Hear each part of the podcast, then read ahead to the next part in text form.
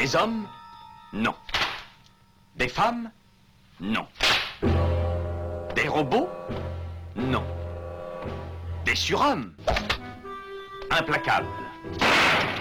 Insaisissables. Invincibles. Insensibles. Aux ordres d'une super organisation criminelle.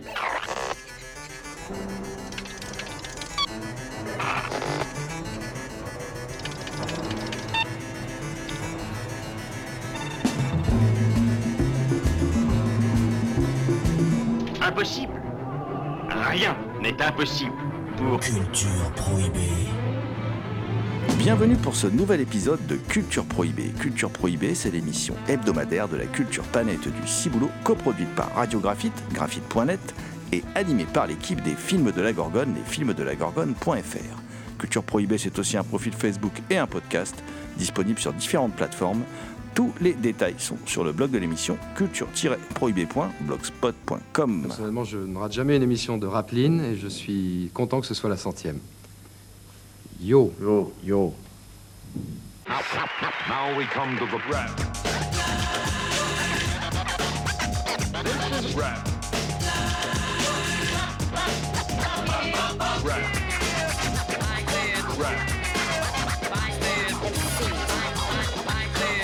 Au sommaire aujourd'hui, une spéciale hip-hop.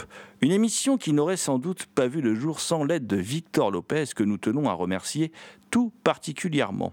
Cet épisode de Culture Prohibée vous propose donc d'aborder l'histoire de ce mouvement artistique pluridisciplinaire unique qu'est le hip-hop, mouvement que nous allons aborder, excusez du peu, en compagnie d'Olivier Cachin, le spécialiste français en la matière, autrefois animateur de l'émission culte Rapline, rédacteur en chef de L'Affiche, premier périodique français consacré en grande partie au rap, auteur d'un nombre incalculable d'ouvrages sur le sujet, dont euh, très récemment, par exemple, Rap in France, Rap in France, l'émergence du rap dans les années 90, disponible chez le Castor Astral.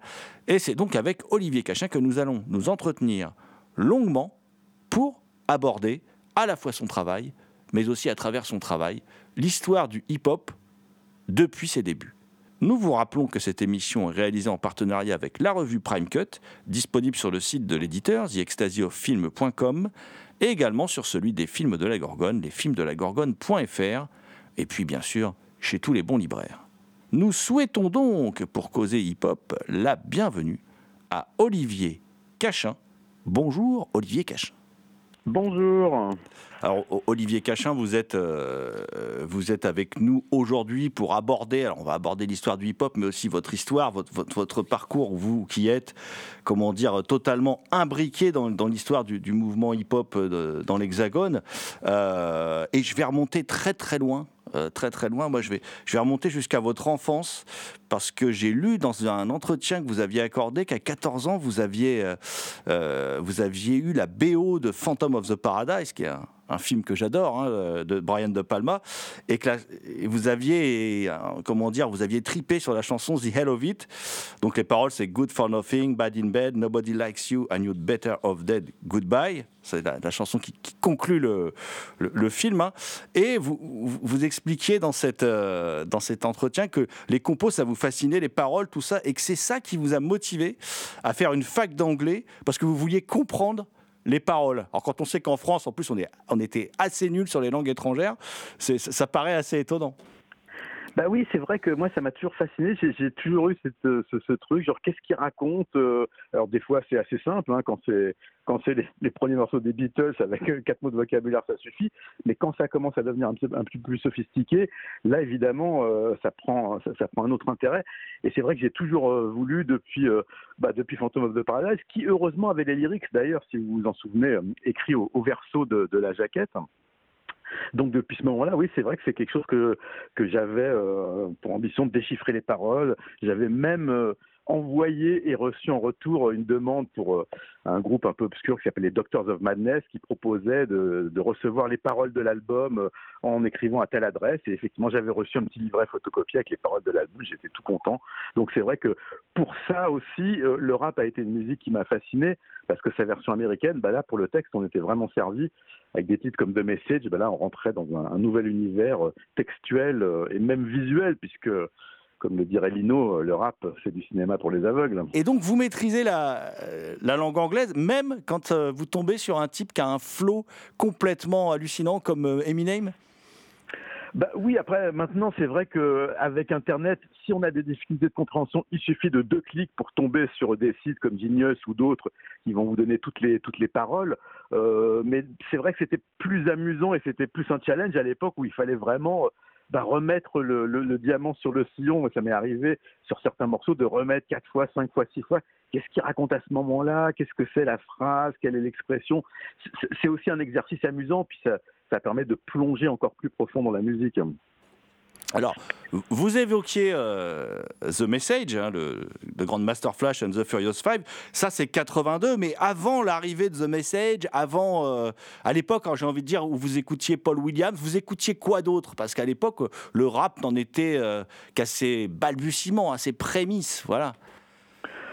Bah, En fait, avant, euh, moi, j'ai vraiment commencé à écouter de la musique consommer, comme diraient les jeunes aujourd'hui, euh, avec la, la vague punk en 77. Ça m'a ça m'a happé. Et puis après, bah, c'était vachement. J'ai suivi un peu le flot de cette euh, de cette génération-là avec euh, tout ce qui tout ce qu'on appelait la new wave, qui était un truc assez composite, hein, puisqu'il y avait aussi bien des trucs très très froids. euh, et à la limite de l'électronique comme Joy Division, mais aussi de la pop, Human League, Soft Cell, etc. Et en parallèle, beaucoup de reggae aussi. Euh, j'aimais bien l'idée, comme c'était une époque où je faisais des cassettes euh, chez moi, j'aimais bien, j'avais souvent des cassettes avec du chaud et du froid, genre un truc super euh, super glacial à la Joy Div, suivi d'un morceau de reggae de culture ou de soul, ou de, de groupes ou d'artistes comme ça. Donc c'était un peu les deux les deux musiques que j'écoutais le plus jusqu'à effectivement que je tombe sur des messages où là un autre monde s'est ouvert à moi.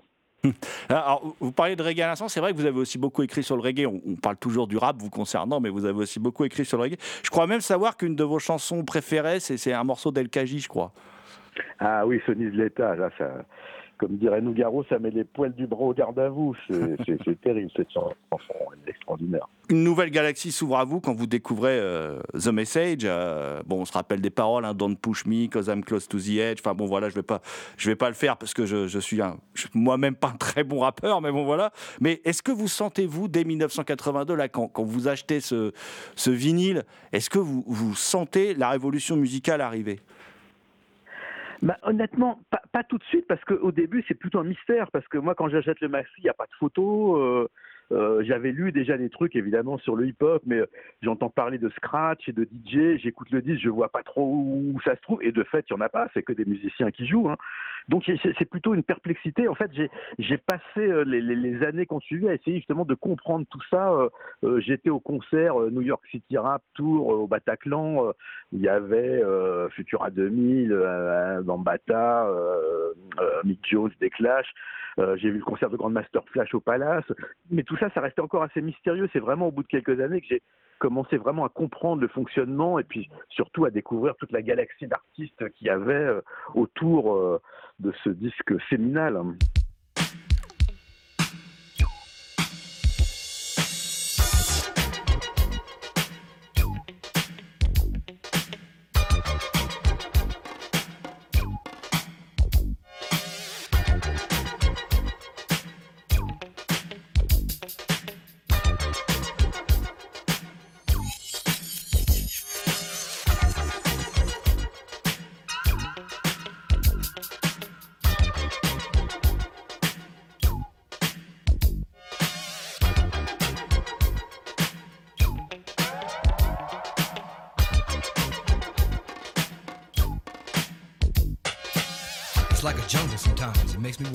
keep from going under.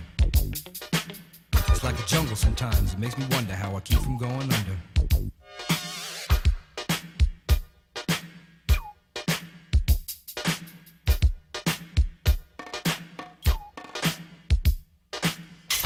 glass everywhere. People pissing on the stage, you know they just don't care. I can't take the smell, can't take the noise. Got no money to move out, I guess I got no choice. Rats in the front room in the back. Junkies in the alley with the baseball bat. I tried to get away, but I couldn't get far. Cause a man with a tow truck repossessed my car. Don't push me, cause I'm close to the edge. I'm trying not to lose my head. it's like a jungle sometimes. It makes me wonder how I keep from going under. Standing on the front stoop, hanging out the window, watching all the cars go by, roaring as the breezes blow. A crazy lady living in a bag, eating out of garbage pails. Used to be a fag hag, such a dance to tango. Skipped the life and dango. A zircon princess seemed to lost her senses. Down at the peep show, watching all the creeps, so she can tell her stories to the girls back home. She went to the city and got so so so did it. She had to get a pimp, she couldn't make it on her own. Don't push me, cause I'm close to the edge. I'm trying not to lose my head. it's like a jungle sometimes, it makes me wonder how I keep from going under. It's like a jungle sometimes, it makes me wonder how I keep from going under. My brother's doing bad, stole my mother's TV. Says she watches too much, it's just not healthy. All my children in the daytime, Dallas at night. Can't even see the game or the Sugar Ray fight. The bill collectors, they ring my phone and scare my wife when I'm not home. Got a bum education, double digit inflation. Can't take the train to the job, there's a strike at the station. Neon King Kong standing on my back, can't stop to turn around. Broke my sacroiliac, a mid range migraine, cancer membrane. Sometimes I think I'm going insane. I swear I might hijack a plane. Don't push écoutez Culture Prohibée. close to the edge. I'm trying not to lose my head. It's like a jungle sometimes. It makes me wonder how I keep from going under. It's like a jungle sometimes. It makes me wonder how I keep from going under. Et d'ailleurs, votre découverte des musiques noires, Olivier Cachin, vous la, vous la devez aussi en grande partie à, à une émission mensuelle qui, qui est aussi une émission faite par, comme vous, hein, deux, grands passeurs de culture populaire qui ont œuvré un peu partout, c'est-à-dire aussi bien dans la BD via Métal Hurlant que dans le rock, avec les enfants du rock. Je parle de Philippe Manœuvre et Jean-Pierre Dionnet, grâce à l'émission Sex Machine. Eh oui. Ah bah oui, là c'est là c'est le flash. Bah le, le clip euh, de c'est comme ça que je vais voir effectivement le clip de Grandmaster Flash de Furious 5 qui est très euh, artisanal mais euh, est- que j'ai dû voir 200 fois. Et puis oui, Earth, and Fire, euh, George Clinton, Rick James, c'est vraiment la découverte avec ce côté ce qui était amusant c'est qu'au début euh, euh, notamment Rick James dit ah c'est ridicule et c'est génial en même temps parce qu'il y a un côté kitsch, mais en même temps euh, c'est irrésistible. Et comme je sortais tout juste justement de, de, de, de- musique beaucoup plus blanche et beaucoup plus euh, européenne, c'est vrai que cette transition était assez marrante parce que moi en 77 j'écoutais les Pistols et en même temps euh, quand dans les soirées il y avait euh, Saturday Night Fever, euh, je trouvais ça nul et en même temps il y avait un truc.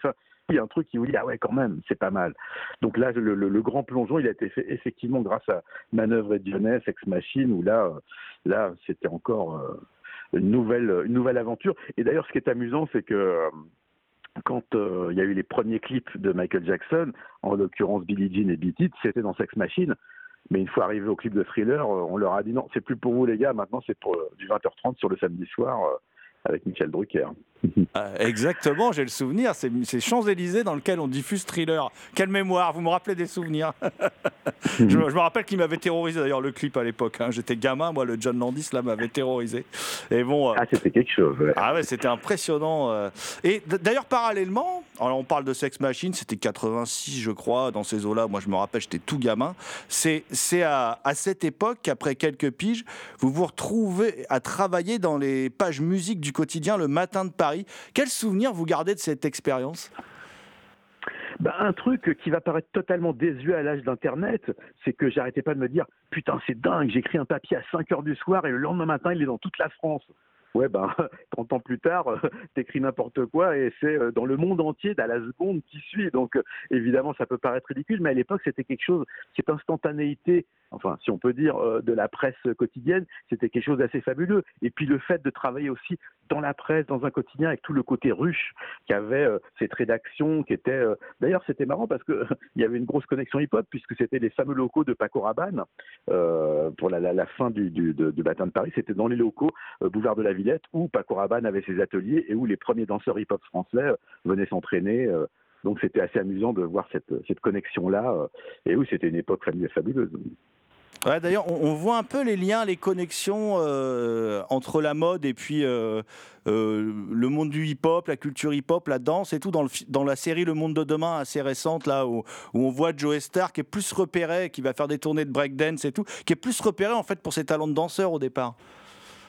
Oui, et puis effectivement, qui a toujours été très proche de milieu de la mode. Euh, quand on, le premier clip, Le Monde de demain, le, qui est sorti en 90, fin 90, euh, bon, il y a plein de gens qui étaient là, mais qu'est-ce que c'est que ça? Un rappeur habillé en Gaultier euh, Bah ouais, il y avait cette connexion-là qui était, qui à l'époque semblait assez surprenante pour plein de gens. Et- alors, je, reviens sur votre parcours, Olivier Cachin. À la fin des années 80, euh, tout s'accélère, j'ai envie de dire. Il se passe. Il se passe pas mal de choses dans, votre vie et en particulier il y a quelque chose moi qui me euh, qui, est assez impressionnant je trouve c'est euh, la création de l'affiche. Euh, vous êtes vous êtes co- cofondateur de ce magazine dès la fin des années 80 l'affiche qui devient ce qu'on appelle le premier magazine des, des, musiques urbaines. Alors au départ c'est un gratuit après il devient payant. Vous devenez rapidement rédacteur en chef. Moi je me rappelle je crois que c'était une coup avec Spike Lee l'une des premières si ce n'est la première. Et vous parlez de rap alors qu'à l'époque, enfin, je veux dire, il y a eu un peu de, on pouvait choper un peu du travail de dynastie, on pouvait, il y avait eu Destroyman et Johnny Go, mais enfin, c'était un truc totalement confidentiel le rap français. Bah oui, ça a vraiment commencé pour moi l'an zéro du rap français, je dirais professionnel, euh, c'est 90 effectivement, et, et l'affiche existe depuis déjà deux ans. Mais oui, on avait déjà fait la première couverture euh, rap qu'on avait fait, c'était euh, KRS One dans le format gratuit, euh, format tabloïd, Libération, euh, 16 pages. euh. C'est- assez marrant parce que l'aventure de l'affiche, là aussi, c'est- un accident industriel, comme dirait TF1, sauf que là, il a été heureux dans le sens où c'est euh, au début c'était un truc qui était censé être juste justement comme son nom l'indiquait bah, une collection d'affiches euh, de concerts pour annoncer des concerts. Et puis avec Franck euh, Fatalo qui est le fondateur euh, s'est dit bah ouais ça serait quand même plus marrant de mettre un petit peu d'articles. Donc au tout début il y avait un peu tout. C'était culture musique cinéma même théâtre expo. Et puis très vite on a recentré sur la musique. Et effectivement comme il y avait cette cette aventure qui commençait réellement après les prémices que vous évoquiez, Destroyman, Johnny Go, euh, Nec Plus Ultra, et- etc., bah, avec Rapatitude, avec NTM, euh, avec Solar, bah, il y avait quelque chose qui commençait. Et donc on s'est vachement euh, attardé là-dessus. Dans un premier temps, surtout sur rap américain, puis au fur et à mesure que le rap français prenait de l'ampleur, euh, ça en a pris aussi dans la pagination de l'affiche. D'ailleurs, à l'époque, moi je me rappelle bien de ça, euh, Olivier Cachin, je me rappelle bien parce qu'à l'époque, moi je, suis passé du, comme vous disiez un peu tout à l'heure, du rock, du punk un peu. On écoutait, nous, les, les Bérus, on écoutait euh, bah, tous ces groupes indés euh, qu'on aimait bien, ces groupes de rock français.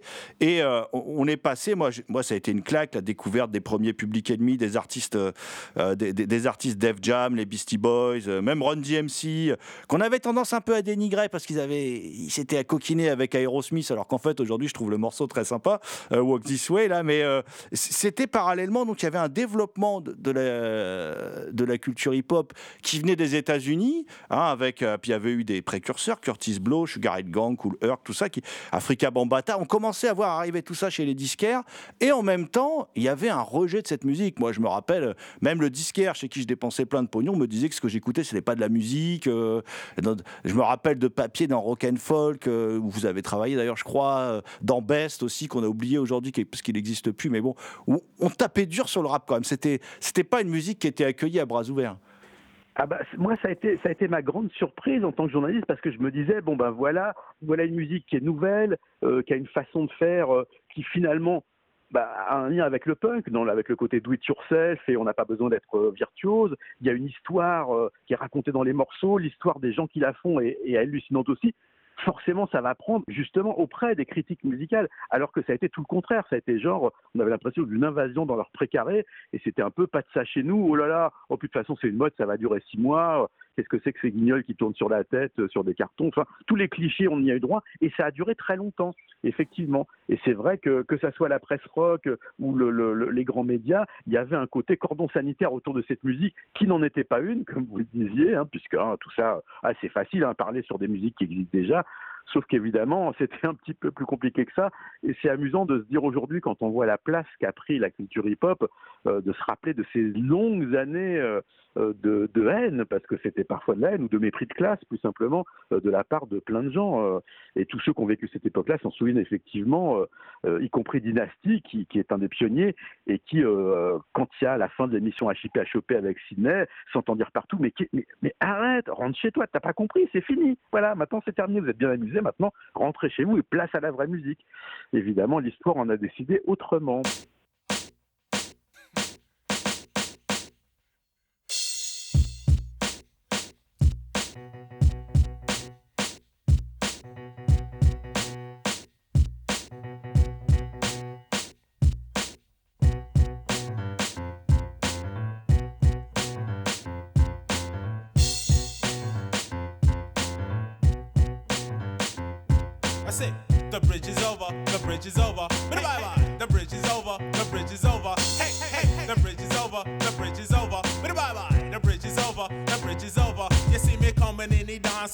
100% see ya. Down with the sound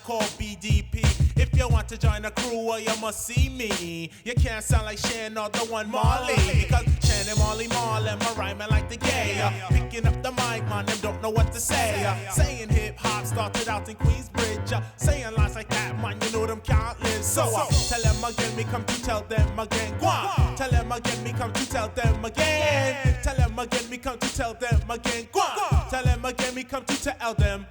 Manhattan keeps on making it, Brooklyn keeps on taking it, Bronx keeps creating it, and Queens keeps on faking it.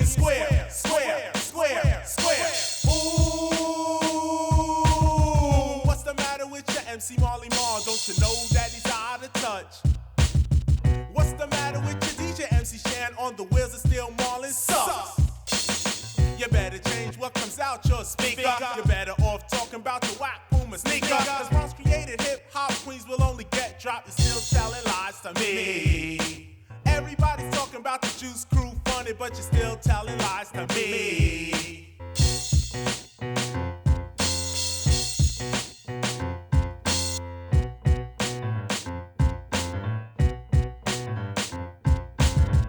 Vous écoutez Culture Prohibée spéciale Histoire du hip-hop.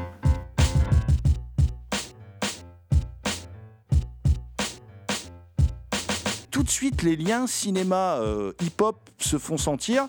Et à l'époque, nous, on découvre des films, euh, on l'oublie un peu, mais c'est aussi, il y a tout un courant de cinéma hip-hop. Je pense à White Style de Charlie Ahern, à Colors même en 88, même à Do the Right Thing, hein, quand il met Public Enemy à fond sur son ghetto blaster, là, il se passe quelque chose. Euh, Qu'est-ce que ça vous évoque, vous, si je vous dis lien entre hip-hop et cinéma? Bah, c'est vrai que c'est assez logique parce que effectivement, comme je le disais, il y a ce côté euh, euh, narratif qu'avait beaucoup le rap américain, qu'il a un peu perdu depuis, mais euh, c'était voilà, ça racontait des histoires et c'est vrai qu'il y avait un côté cinéma. Donc euh, très tôt, il y a eu effectivement, alors vous parliez de Wild Style, c'est vrai que euh, puis bon, bon Beat Street, Break Street 84, qui était un film Golan Globus, un petit peu commercial, rigolo, mais euh, qui avait quand même son intérêt.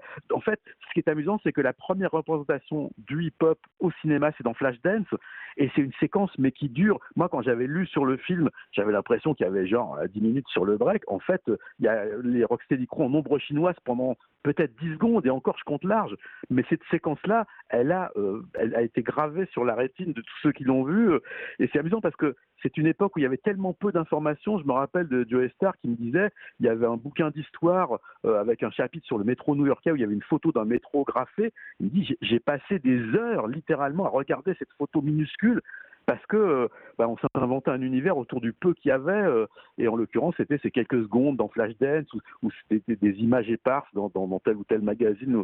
Donc c'est- marrant de penser à ce dénuement euh, d'images alors qu'aujourd'hui on est dans une foison justement de- euh, d'images, de sons et où tout est à disposition euh, avec les internets. Bah, vous disiez justement que le, le- rap a, un peu cet aspect euh, cinématographique et tout aujourd'hui, enfin c'est- cette manière de raconter les choses. euh, quel regard vous portez vous euh, sur euh, euh, sur le rap aujourd'hui, qu'il soit américain d'ailleurs ou qu'il soit euh, qu'il soit franco-français quoi, voilà. Bah, un rapport plus lointain dans le sens où il y a une telle production, et je dirais même pour ce qui est du rap français, une surproduction, euh, que de toute façon il est impossible euh, de tout suivre, euh, déjà parce que j'ai une vie à côté aussi, et qu'il faut quand même savoir qu'en France, moi j'ai fait un papier pour RFI Musique sur un, récapitulatif de l'année rap français en 2022, et donc je vais sur Dignos pour un petit peu voir le, la somme de ce qui a pu sortir, et je m'aperçois, je compte, euh, je, je scrolle la page, plus de 700 projets, comme on dit aujourd'hui, c'est-à-dire EP, album, en un an, rien qu'en rap français. Donc il est évidemment impossible de, tout écouter. Euh, en rap américain, en plus, je trouve qu'il y a quand même euh, moins de, disques passionnants ou historiques qu'il y a pu avoir à une époque. Il y a toujours des excellents albums et des excellents artistes, mais encore une fois... euh, quand on commence à parler de mumble rap aux États-Unis, là, moi, je, suis déjà parti euh, loin. Euh, donc, évidemment, quand c'est des artistes, que ça soit des, des survivants d'une autre époque comme Jay-Z, des artistes plus récents comme Kendrick Lamar ou quelques autres, euh, d'accord. Mais bon, euh, encore une fois, c'est euh, n'ayant plus en plus un, support mensuel comme l'affiche pour, être baigné dans l'actualité, c'est vrai que maintenant j'écoute plus des choses un peu plus, comment dire, qui ont déjà été hum, atteint un certain niveau de, je dirais pas de notoriété, mais de, en tout cas de d'écoulement. Enfin, l'underground est tellement foisonnant que c'est impossible de tout écouter. Donc, je, choisis euh, et je trie un petit peu dans le dans le flot euh, ininterrompu euh, des sorties hebdomadaires. Ouais, parce que je me rappelle à une époque, enfin vous, vous m'avez fait découvrir des trucs assez déments, Olivier Cachin, Hijack par exemple, des choses comme ça, groupe anglais de rap complètement dingue, où là on était vraiment dans des petites productions. C'est vrai qu'aujourd'hui le rap est devenu, à même, j'ai envie de dire, a, a tellement gagné la partie que nous, en quelque part, les vieux fans de rap, on a un peu du mal à s'y retrouver dans la production actuelle, je trouve, personnellement en tout cas. Bah, oui, parce qu'en fait, ce qui se passe, c'est que Internet permettant un lien direct du producteur au consommateur, et ben aujourd'hui, euh, tout le monde peut faire un disque et on a vraiment l'impression que tout le monde le fait en plus. Donc ça veut dire que euh, n'importe quel groupe, euh, même s'il a euh, quelques mois d'existence, peut faire son clip avec son drone et un, un, réal du coin, sortir euh, un, album ou un EP, et c'est pas toujours forcément au niveau. Donc c'est sûr que cette espèce de comment dire de, euh, de cursus que devait suivre un groupe pour arriver à être signé, à sortir un disque, à faire des concerts, et où ça prenait des mois, et où forcément ben, euh, on apprenait au fur et à mesure. Aujourd'hui, c'est tellement instantané qu'on va avoir beaucoup de disques dans, les productions indé françaises notamment, un peu interchangeables, avec le même type de son, les mêmes prods un peu, un peu abstraites. Bon, tout n'est pas passionnant, il faut bien le dire. Mais en même temps, c'est aussi la rançon de, de la gloire. Quand une musique devient euh, populaire, bah forcément, beaucoup de gens euh, grimpent dans le, dans le train. Ça s'est passé pareil avec la variété française dans les années 70, hein, quand on voyait le nombre de trucs qui sortaient. euh, C'était affolant. Ben, le rap français étant la nouvelle variété, selon la prophétie autoréalisatrice de Maître Gims, eh ben, euh, eh ben on y est, il y a une surproduction et faut faire le tri. Exactement. Alors, euh, je vais revenir un peu en arrière. Je vais, revenir sur la période de la fin des années 80, parce que c'est celle où après, avec ou sans rock, donc Olivier Cachin, vous vous, retrouvez à présenter Rapline, la fameuse émission Rapline de, de, de 90 à 93. mais On, va y revenir. Comment se crée cette émission culte hein, et je le répète en plus à une époque où le rap n'est pas forcément le bienvenu? Bah, là aussi, c'est un accident heureux dans le sens où euh, moi, je travaille effectivement donc, comme journaliste dans Avec ou sans rock, avec Roxane. Je fais des reportages bah, sur plein de groupes. euh, donc, je suis dans la chaîne, euh, je suis souvent là. Et puis, bah, le rap euh, américain euh, à l'époque euh, fonctionne bien. En fait, ils ont des programmations, euh, comment dire, thématiques, euh, boulevard des clips, rock, pop, black. Et le boulevard des clips black marche bien. Donc ils disent tiens, il y a ce nouveau truc là, le rap. Bon, bah, on va faire une émission d'été, hein, genre 10 émissions pendant l'été 90. Et puis comme ça, on pourra cocher la case nouveau mouvement éphémère qui a duré six mois. On était là et euh, qui fait la speakerine quoi. Euh, bah, moi j'étais là, je propose, euh, je dis voilà ce qu'on pourrait faire, parce qu'il n'était pas encore question au début de, de tourner des, des, des interviews ou des reportages, c'était juste diffuser des clips. Et le, le plus que je propose, c'est de dire bah, on pourrait sous-titrer les clips américains justement pour savoir un peu ce qu'ils racontent. Et, ben- et- et donc c'était parti pour une émission d'été de 10 numéros pendant euh, le, désert de juillet-août 90. Sauf que euh, le, désert a été long puisqu'on a duré trois ans et demi euh, avec une évolution puisque une fois la rentrée arrivée et quand on a été prolongé, bon ben on a commencé à tourner les premiers clips, on a tourné notamment Lionel D euh, pour toi le beurre, c'est un des premiers clips qu'on a tourné en quelques heures, EJM, éléments dangereux, et puis au fur et à mesure bah, des interviews de groupes américains, euh, euh, même des voyages aux États-Unis euh, pour aller rencontrer des artistes comme Kid Frost, euh, et puis tous ces groupes français à qui on a donné une image euh, qu'ils n'en avaient pas, puisque que ça soit Ministère amer, même Solar, puisqu'on a tourné son premier clip avant le clip officiel de Bouche de là. On a fait le, le clip Rapline de Bouche de là avec François Bergeron.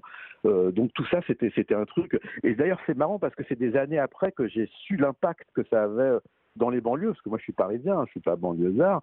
Et euh, quand Driver, par exemple, qui est le, le maire de Sarcelles, un des rappeurs et historiens émérites euh, du rap français, me dit mais, mais, me dit, mais Olivier, tu te rends pas compte, mais quand tu as passé le clip de Traître euh, de Ministère Amer, il n'y avait personne dans les rues. On était tous devant la télé, on disait ça y est, Sarcelles existe, on est là, quoi. Et ça, c'est un truc que j'avais pas forcément euh, visualisé à l'époque parce que bah, déjà, il n'y avait pas Internet. Et puis, euh, quand on a le nez dans le guidon, bah, on avance. On- nous, on était là, genre, pourvu qu'on soit prolongé encore, parce qu'à chaque fois, on avait l'épée de Damoclès. encore une fois, comme je vous disais, ça, ça devait durer deux mois au départ. Donc, le fait que ça dure trois ans et demi, c'était un petit miracle. Et d'ailleurs, ce qui a beaucoup surpris les fans de rap, c'est euh, ils comprenaient pas comment c'était possible qu'une émission s'arrête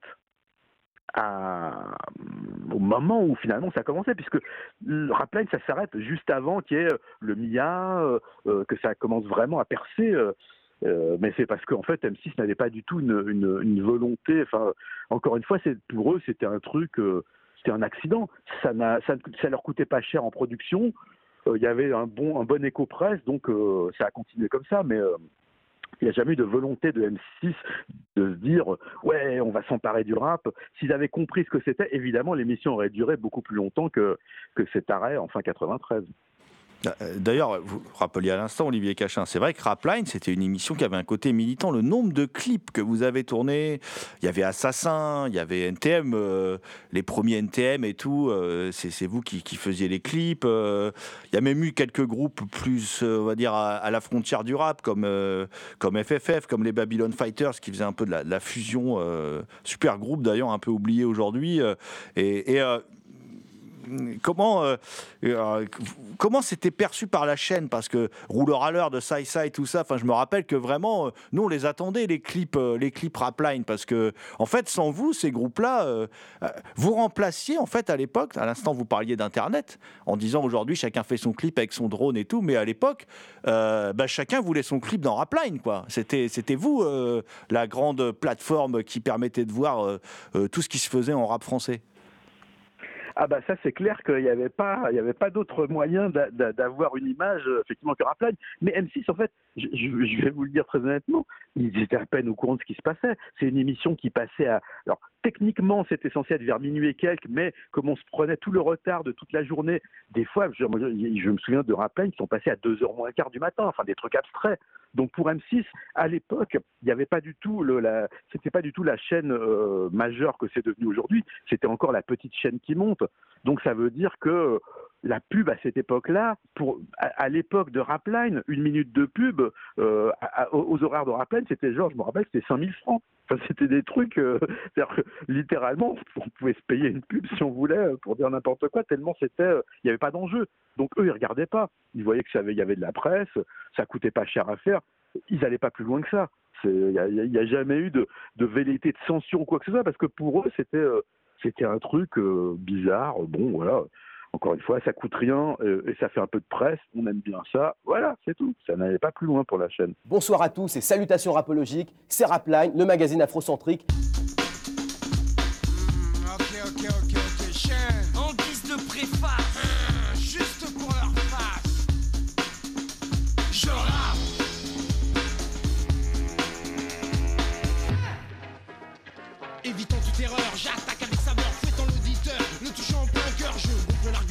Structure largement, je rappe, expliquant à chacun que ce domaine est le mien, car je vais et viens sur les aléas du tempo, oui sans aucun accro, normal pour un pro.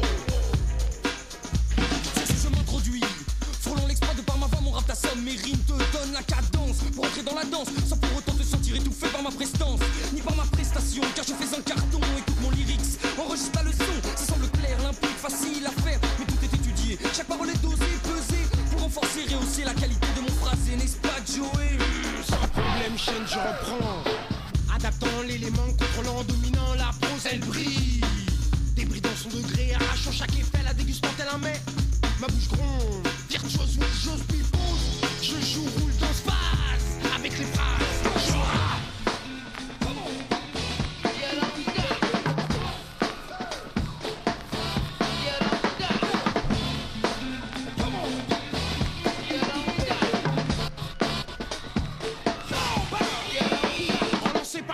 flow, j'instaure la prose. Prose, symphonie de rimes. Rehaussant avec prestance la qualité des mots, oui, des mots qui orchestrent Vous écoutez ma musique. Culture. J'avance invariablement, expliquant à chacun que mon délire est le rap, le rap mon élixir.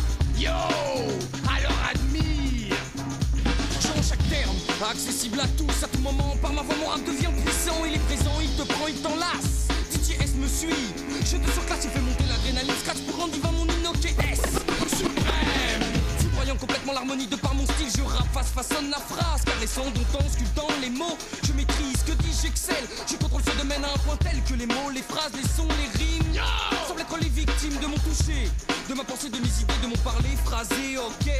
Je joue, roule dans phase avec les phrases.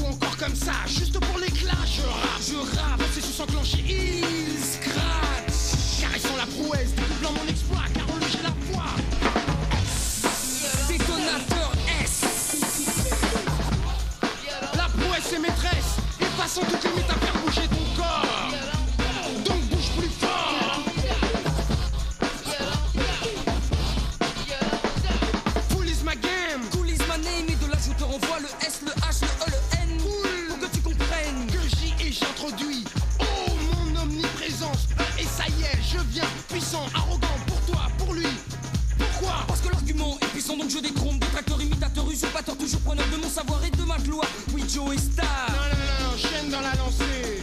Donnant, donnant, donnant, donnant, donnant le ton. Je sens, je sens venir enfin Le mot de la fin. Je rappe Vous en parliez à, vous en parliez à l'instant, euh, Olivier Cachin, mais vous sous-titrez les morceaux. Ça, c'est hyper important parce qu'il y a des, gens, on a parlé tout à l'heure de KRS-One avec Boogie Down Productions, ça, c'était des gens qui avaient un discours très, très euh, conscientisé.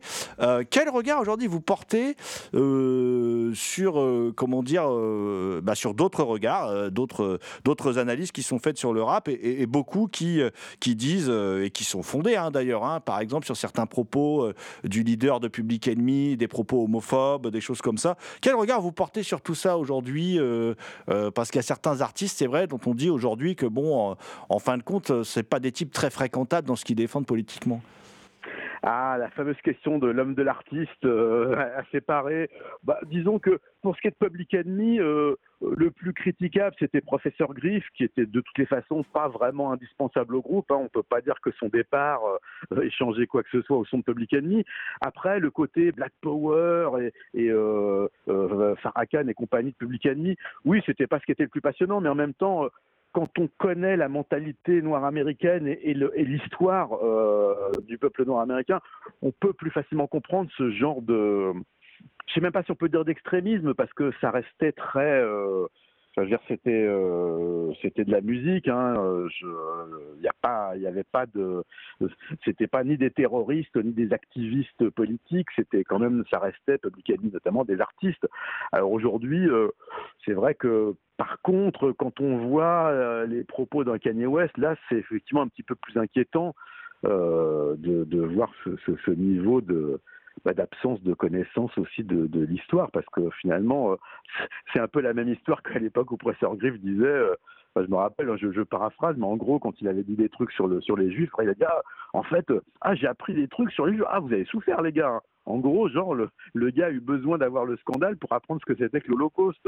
Euh, bon c'est quand même un petit peu c'est là où on se dit que l'Amérique n'est pas un pays où euh, l'histoire euh, de leur pays et du monde est, est très enseignée, euh, en tout cas pas de façon très efficace à l'école. Il y a un truc, euh, moi, que j'aime beaucoup, euh, bon, ce que- dans l'émission, par exemple, de Rapline, où il y a, euh, où il y a comment dire, euh, de tout jeunes membres du Suprême NTM d'invités, hein, celle, celle où vous allez d'ailleurs diffuser le clip Le Pouvoir, euh, vous dites un truc très juste, Olivier Cachin, vous dites euh, euh, qu'il faut s'intéresser à la musique et euh, arrêter de, rentrer le, rap dans sa case misérabiliste, musique de banlieue, musique du pauvre. euh, euh, C'était aussi important d'avoir ce côté militant dans l'émission, c'est-à-dire, bon, comme vous le disiez tout à l'heure, il y avait quand même un, vrai mépris de classe en fait envers le, rap. Oui, et puis même après, chez ceux qui, qui l'apprécient d'une certaine façon, l'approche sociologique m'a toujours un petit peu agacé, le côté effectivement, parce que oui, bon, c'est vrai que le, rap vient de, de- des milieux populaires, des banlieues, on sait, mais, mais à un moment, cette, ce prisme unique pour parler de cette musique, c'était agaçant parce qu'on avait l'impression que c'était... euh, bah, il y, avait un côté euh, social club, euh, les pauvres font de la musique, il faut les écouter parce qu'ils viennent. Non, euh, il y a- aussi des très mauvais groupes de rap français, encore plus maintenant. C'est pas parce qu'ils viennent de banlieues qu'ils sont bons, mais c'est parce qu'il y a eu des morceaux extraordinaires. Donc effectivement, parler de musique et pas parler uniquement de, ce prisme sociétal, social. euh, moi, les, bouquins de, sociologues parlant euh, du rap comme, ils parleraient de- des cultures aborigènes euh, dans la jungle d'Amazonie, ça m'a assez vite saoulé, pour être honnête. Je voulais juste savoir comment ça s'était passé, parce qu'au départ, le générique, c'est Olivier Cachin, générique de Rapline, c'est un sample de Murder Rap, Above the Law, que vous mettez en boucle. Puis il paraît que c'est Ayam qui vous file un générique après. Mais absolument, spontanément, on reçoit la cassette. euh, J'entendais leur accent marseillais en lisant le texte. Oui, euh, on a fait un petit générique pour Rapline, euh, si ça vous intéresse de l'utiliser. Et de fait, on, était, on écoute, on fait putain, mais c'est trop mortel. C'est là où on s'est dit ah là, il se passe un truc. Et d'ailleurs, ils l'ont inclus euh, sur leur premier album officiel de la planète Mars. Donc c'était ah ouais, c'était un cadeau extraordinaire. On a fait une dizaine de numéros, euh, une quinzaine avec, euh, comme vous le disiez, le morceau de Zolo Murder Rap. Et puis après, bah, Rapline, ça c'était euh, c'était du Hayam, du Marseillais. Akhenaton parlait, ce qui, m'a, ce qui, ce qui a aujourd'hui m- me surprend un peu quand même, de, de rap orthodoxe.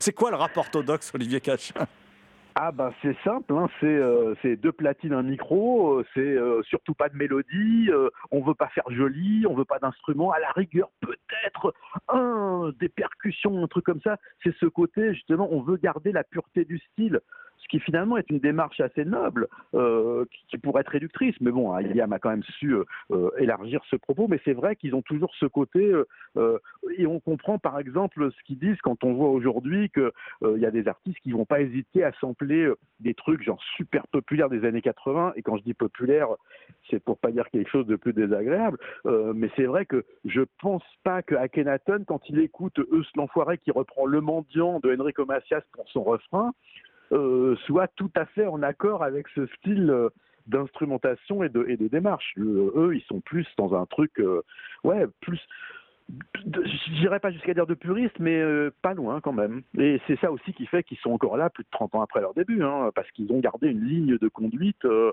c'est quand même un groupe qui a essayé de tuer le succès du Mia. Les gens se rendent pas compte, mais ils ont refusé d'être sur les compilations genre Boulevard des Hits, euh, Énergie et compagnie. Euh, ils le jouaient quasiment plus sur scène à un moment. C'est, très français comme démarche de refuser euh, le succès grand public quand il devient trop grand un succès populaire peut détruire un groupe euh, ou le réduire à ça. Et c'est ça, c'est, la même problématique qu'avait eu euh, en termes d'album Michael Jackson avec Thriller. Euh, son, son angoisse, c'était comment je peux faire mieux maintenant? Il faut que je fasse mieux maintenant.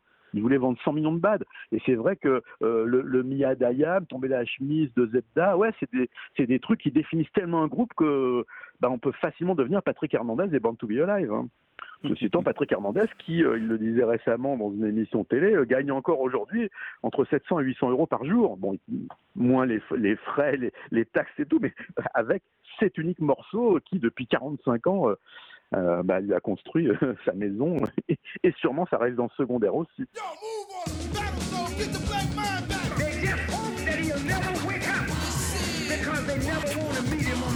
They And clever at the level of a scientist with this list. My fist pumps, chumps, and don't miss. Sorry, majority grudge against the enemy and any other nigga with an attitude. See, and any other rapper who's a brother trying to speak to one another. Get smothered by the other kind, not so divine. So I heard to the grapevine, send the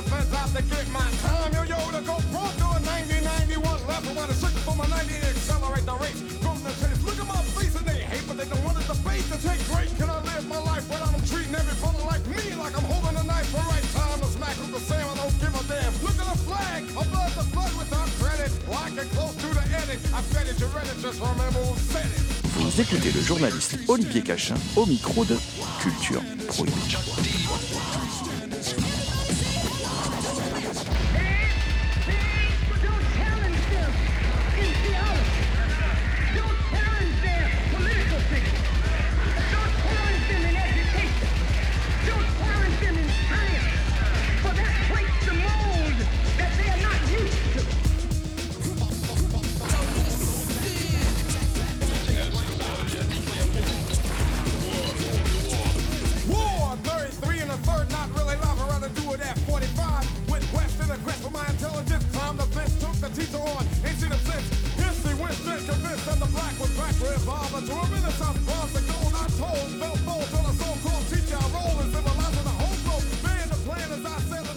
1993, bon, parce que vous le dites, Rapline s'arrête euh, au moment où le rap prend son, son essor en plus, ce qui est, assez étrange, mais c'est comme ça.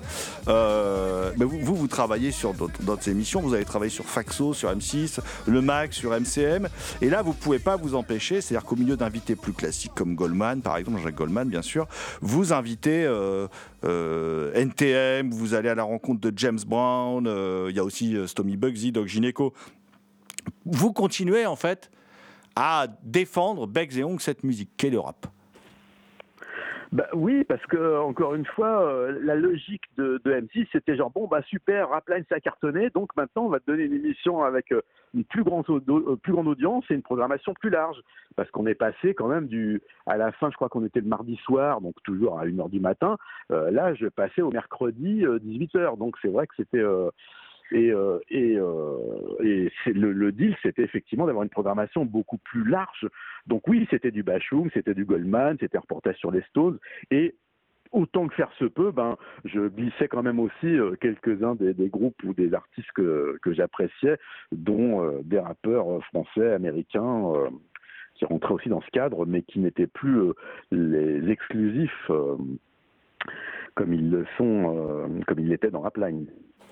Alors, pour- rester dans ce qu'on appelle aujourd'hui l'audiovisuel, vous êtes aussi un réalisateur de pas mal de documentaires musicaux. hein. Euh, c'est quelque chose qu'on aborde moins souvent quand on parle de vous. On parle souvent de vos livres, qui sont aussi très nombreux. Mais là, sur les documentaires musicaux, vous avez aussi beaucoup, beaucoup travaillé. Vous avez fait beaucoup de choses. hein. Euh, euh, la saga du hip-hop, Michael Jackson, l'histoire des musiques noires. vous avez aussi fait toute une série pour Tress TV où il y avait plein de choses très intéressantes. euh, en particulier, moi, j'aime bien celui sur le Golden Age. Euh, Est-ce que vous envisagez de refaire des documentaires Et puis, quel souvenir vous. Enfin, que- quel plaisir vous avez plutôt, je veux dire, à, à faire ce travail de documentariste? Bah, c'est effectivement assez intéressant parce que ça amène d'autres. C'est une autre façon de, mettre en scène euh, la musique et les artistes. Le dernier que j'ai fait, c'était sur euh, euh, sur euh, euh, C17 euh, avec Sombrero Productions. C'était un 90 minutes sur euh, où là on, on s'est régalé parce que qui est co- co-réalisé avec Olivier Richard et qui est une espèce de, somme on a on a interviewé une quinzaine de personnes dont Joe Star là qui a été ben, royal. A- J'ai fait une interview de deux heures. Il était euh, formidable. euh, Et puis euh, Yazid et puis plein de plein de gens de l'époque. euh, donc c'était assez. En plus 90 minutes, on a vraiment le temps de, de, de s'attarder sur vraiment l'histoire et quelle histoire pour ce qui est de NTM. Donc oui, euh, faire des docus. Après, ça, ça dépend des productions, hein, parce que faut quand même savoir qu'il y a encore pas si longtemps, il y a quelques années, il y avait, euh, j'étais avec une, boîte de prod et ils faisaient un projet justement autour du rap français. Et la réponse de France Télévisions, c'était euh, c'est pas assez populaire. Et je parle pas d'il y a 15 ans, hein, je parle d'il y a 3-4 ans. Donc euh, c'est vous dire qu'il y a encore, euh, il y a encore de, l'espace d'évolution par rapport en tout cas aux grands médias que sont euh, les télévisions, les télévisions euh, celles qui ont vraiment les moyens, mais euh, pas forcément l'ambition euh, de faire beaucoup plus que Taratata. Oli- Olivier Cachin, on a parlé beaucoup là de votre, travail à, la télé, euh, mais vous travaillez aussi beaucoup, ce qui est logique hein, euh, pour quelqu'un qui, est défenseur de, euh, musique. Euh, vous travaillez beaucoup pour la radio aussi, vous avez fait beaucoup de choses pour la, pour la radio. Vous semblez très attaché à la radio, d'ailleurs c'est un média que vous n'avez quasiment jamais quitté, euh, euh, Move Génération, la collection rap, enfin, il y a plein de choses que vous avez fait à la radio, que vous continuez de faire, je crois d'ailleurs. C'est La radio, pour vous, c'est très important? Bah, c'est vrai que c'est un média qui est beaucoup plus souple et, et, euh, beaucoup plus direct que la télévision, où il y a beaucoup plus de filtres. Là, à l'heure actuelle, je suis plus sur Move, mais euh, je fais beaucoup de chroniques sur RTL avec euh, mon camarade Eric Jean-Jean euh, sur Bonus Track euh, notamment. Mais oui, c'est vrai que il y, y a un côté immédiat avec la radio. euh, Là, hier, j'étais justement avec Eric au Salon d'agriculture. On a fait un focus euh, sur, sur Prince. Donc, c'est assez amusant. euh, et puis, c'est il y a un côté très, très instantané. quoi. C'est euh, on est en prise directe avec les auditeurs. C'est euh, c'est effectivement. euh, Après, j'aime aussi beaucoup la presse. Mais ouais, la radio, c'est c'est- assez passionnant quand même, faut le dire. Vous êtes aussi auteur de bouquins. Alors là, par contre, il y a un nombre de, livres hallucinants que vous avez écrits.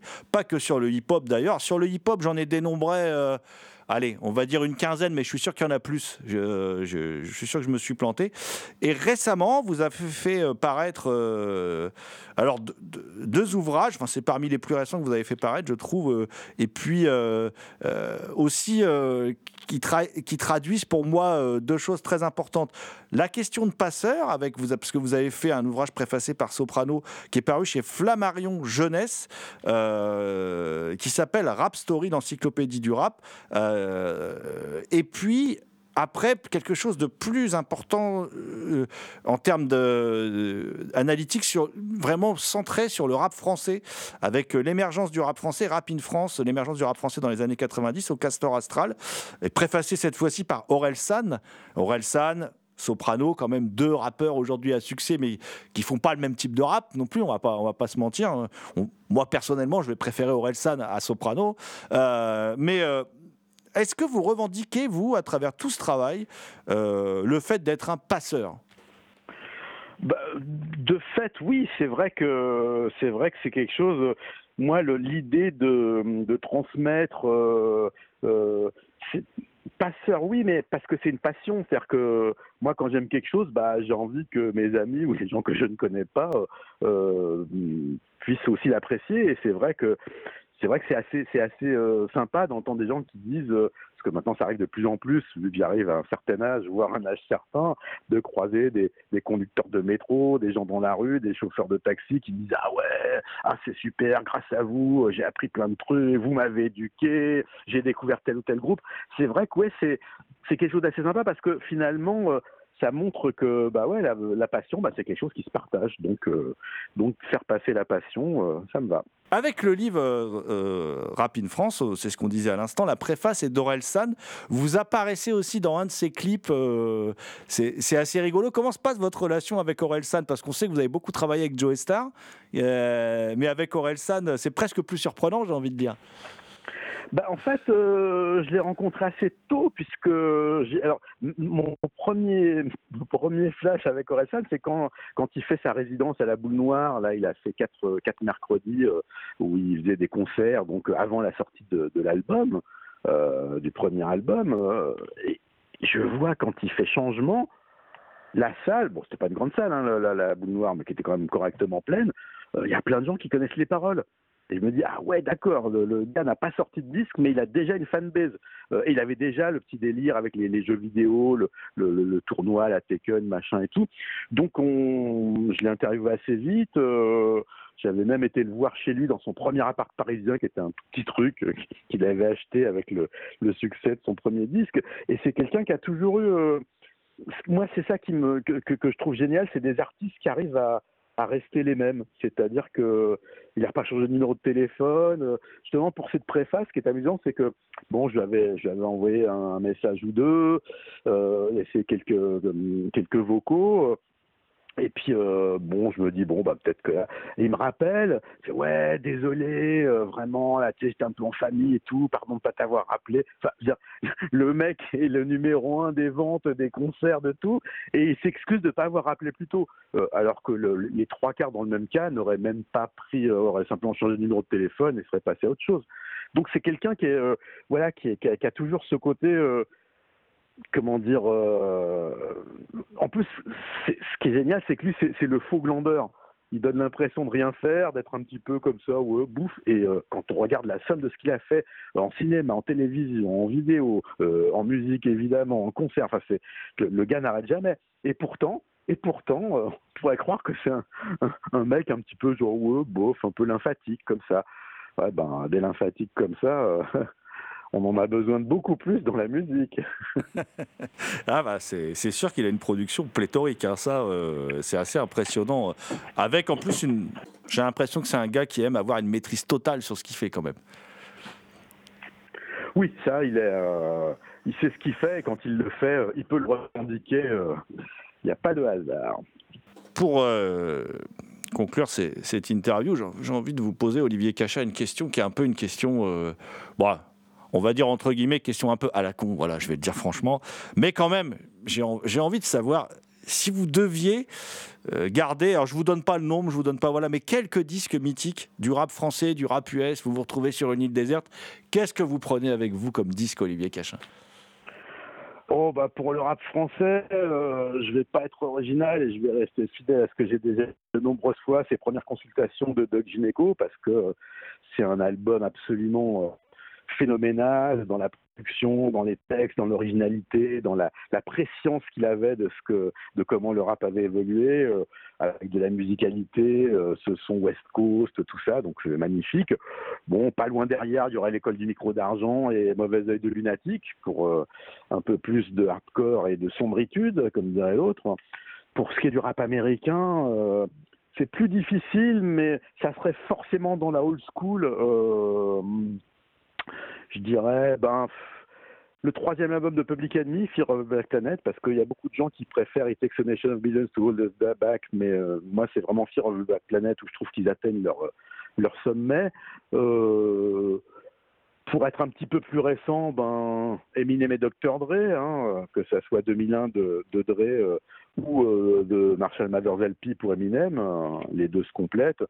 Et puis pour ajouter une petite note un peu plus personnelle et plus underground, un rappeur que j'ai adoré et qui, a commencé plutôt comme, comme amuseur, c'est Blowfly, qui avec des albums comme Electronic Banana, Fresh Juice, euh, propose un rap classé X, euh, un peu comique, euh, un peu cul. euh, je dirais l'album Porno Freak de Blowfly, où là on a vraiment euh, toute l'étendue de son talent et de sa merveilleuse saloperie euh, classée X, non passable en radio aux États-Unis en tout cas. Vous travaillez sur quelque chose en ce moment, livre, euh, émission, documentaire, voilà? Est-ce que vous avez des projets en ce moment, Olivier Cachin, euh, qui tourneraient autour du hip-hop encore? Alors, des projets, oui. Alors, le prochain, c'est pas autour du hip-hop, en tout cas pas vraiment, mais c'est euh, un livre que je coécris avec Éric Jean-Jean et qui devrait sortir euh, euh, dans les mois qui viennent sur Jacques Dutronc et sa carrière en chanson. Une vie en chanson avec donc les euh, un peu plus de 50 morceaux de Jacques Dutronc euh, analysés, euh, commentés. Puisque euh, c'est quand même un des, des grands génies de la chanson française, et d'ailleurs euh, admiré notamment par Tommy Bugsy, qui a fait un duo avec lui et que j'ai interviewé pour le bouquin. Ok, bah merci beaucoup. Bah, j'ai j'ai juste envie de vous dire Tchaxo, alors voilà. Eh ben, Tchaxo, Jérôme, et une bonne journée euh, et de bonnes émissions radio à venir.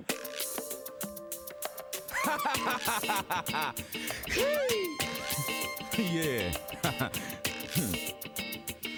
Tres lenguajes, that means three languages. Dr. Nicole, welcome to Los Angeles. Here we got the pretty girls, aquí tenemos la nena bella. Sing the ugly ones, aquí tenemos la nena bella. Está here. C'était Culture Prohibée, une émission réalisée en partenariat avec les films de la Gorgone et la revue Prime Cut. Culture Prohibée est disponible en balado-diffusion sur différentes plateformes. Toutes les réponses à vos questions sont sur le profil Facebook et le blog de l'émission culture-prohibée.blogspot.com. Culture Prohibée était une émission préparée et animée par votre serviteur Jérôme Potier dit La Gorgone, assisté pour la programmation musicale d'Alexis dit Admiral Lee. And the last but not the least, je veux bien sûr parler de Léomania à la technique. Salut les gens, à la prochaine. J'ai visité la seconde capitale où les baskets sont et les mecs s'appellent Timal. Stomy, Get Patty et Kenzie. Des mecs sans faille qui tirent et ciao, bye bye. Ok, je stop sur les détails car je sais que tu bloques sur la secte Abdoulaye. Et si maintenant je rappe que mon style décape, Dakou, pas